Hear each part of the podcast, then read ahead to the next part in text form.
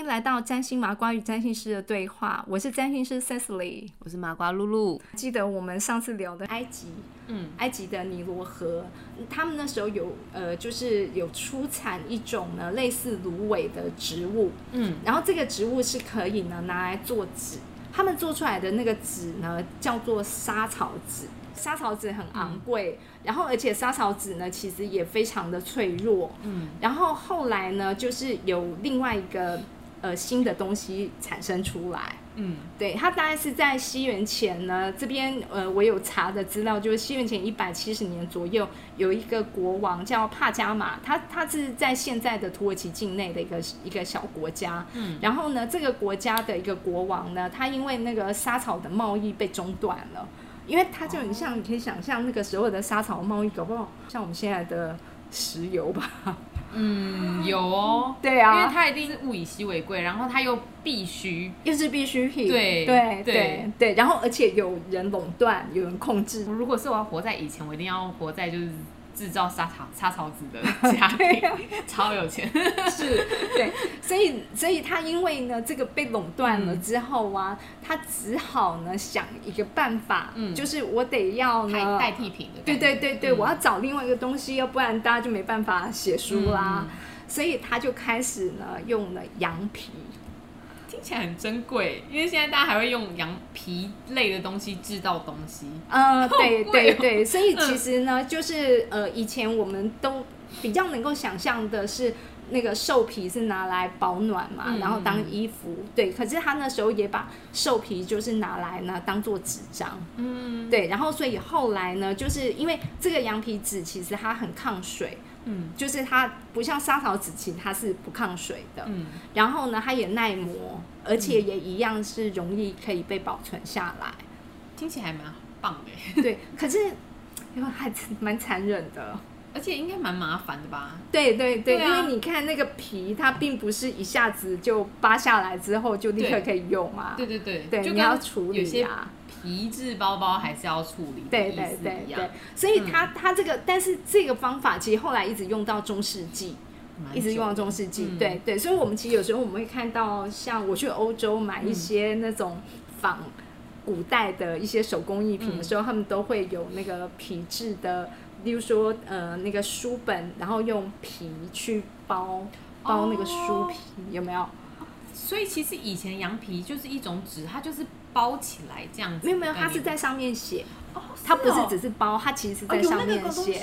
对对对。亲亲眼看过哎。，对他们就是变成它一张一张的羊皮，然后其实它就是一张张的纸，哇，对。嗯，然后所以那个时候他们那保存下来的手稿就变成是用皮质的的内容了。哇，那可是其实老实讲啦，在这里面呢，实际上最聪明的是我们中国人，是我们华人。对，因为我们的老祖先其实，在东汉的时候，嗯。他大概是可能西元一世纪、二世纪初期的时候呢，就已经有蔡伦造纸。你对小小学有读过吗？有有，一定有，这这必学啦。对对对，所以呢，我们的造纸术其实很早就有了，嗯而且纸呢，其实本身来说的话，它是呢有韧性的，嗯然后呢它又轻，嗯，然后又可以保存了很久。没错，对，所以呢，这个造纸术其实非常重要。我想这也是呢，就是为什么我们华人在就是文明在早年的时候文明高度的发展，嗯跟纸张的那么早就已经呃发明，对对对，有嗯很大的关系。然后后来呢，这个造纸术呢，就之后就从中国呢传到了西方。西方对，嗯那传到西方呢，又有一个很重要的历史故事，而且我们又可以复习一下我们前面有讲过的，它是呢、唐朝那个时候，嗯唐朝应该知道吗？知道知道，这个知道，唐朝跟另外一个朝代叫做阿拔斯王朝。上之前有说过，对对对，阿拔斯王朝是什么王朝呢？就是呢建了智慧宫的那个王对朝。我刚刚讲智慧宫的那对个，对对对对，这个然后，嗯。然后后来呢，是一整个被蒙古人呢之后就是整个五百年之后被收被刮起来，被歼灭的、嗯的这个王朝。嗯。然后所以那个时候他们打了一仗，嗯。然后打了这一仗之后呢，就是因为唐朝战败了，嗯。结果他们军队里面呢是有呃那种佣兵，其实是造纸的兵，哦，然后结果就被阿拉伯的军队呢俘虏。然后呢，结果俘虏走了之后呢，就开始在阿拉伯地区呢造了他们的第一个造纸厂，所以他们就学会了这个造纸的。原来是俘虏过来的。对对对，然后就是直接把这个知识、这个文明呢，就是带到了呃，当然他一开始并不是到欧洲，而是到阿拉伯，嗯，对阿拉伯地区。然后呢，所以他们你可以想象，就是说我们前面呢在讲智慧宫的时候啊。我们为什么提到智慧宫？它就是做那些文献保存的重要性。我们现在聊到这件事情，你会发现它的重要性不只是它保存这些文献、翻译这些文献而已，而是它用的载体是什么？纸。它已经是用纸了，所以它用的东西呢，是前面可能他拿的拿到的古典的文献的资料，其实是保存不容易的沙草纸。或者呢，可能很笨重的碎掉什么的，对，或者是很笨重的羊皮纸。嗯嗯。可是呢，等到他们能够呢把它翻译书写出来的时候，已经是很轻便又可以保存很久的纸张了，所以又更快速的传递了。对对对对对，所以这件事情超级重要的。然后呢，之后当然因为阿拔斯王朝其实它兴盛了五百多年，所以它呢用纸，呃，而且他们的知识文明其实是高度发展，所以。用纸是很普遍一件事情，然后之后他们又在九世纪末时候传入埃及，然后十二世纪才从埃及传到摩洛哥，然后传到西班牙、呃南欧、意大利啊这这些国家。对，其实传的没有很，我我以为很快。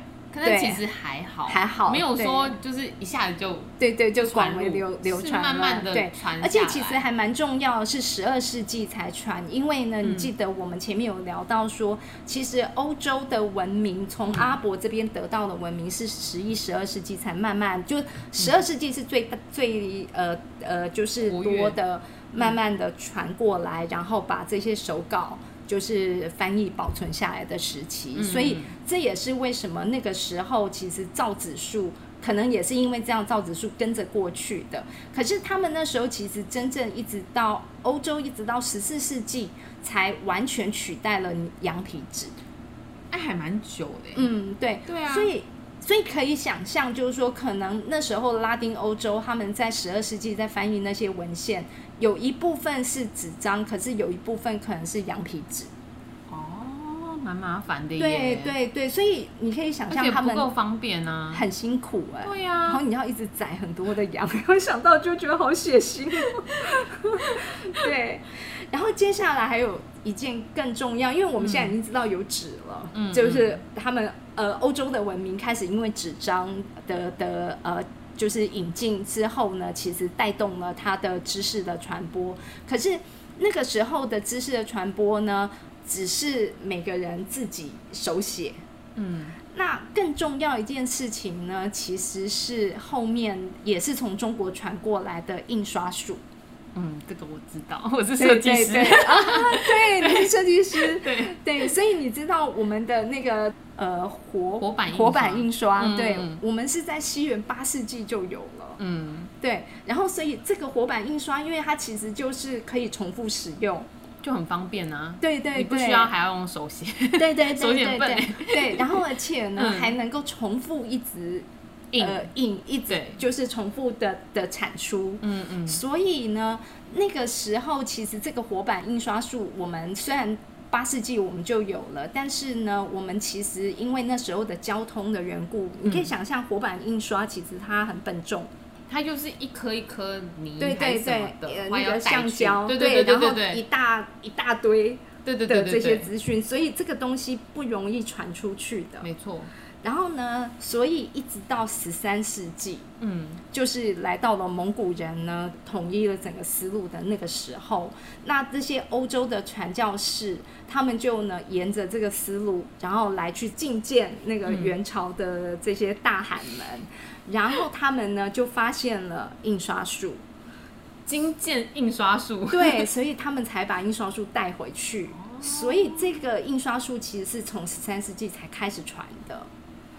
那这件事情太太重要了，因为呢，嗯。前面先有纸张，嗯。当然纸张是很重要，是印刷术的载体。嗯。可是呢，要能够让纸张的，就是这个上面的知识快速的传播，而且快速的复制，是需要印刷的，所以它整个是变得呢迅速的扩大。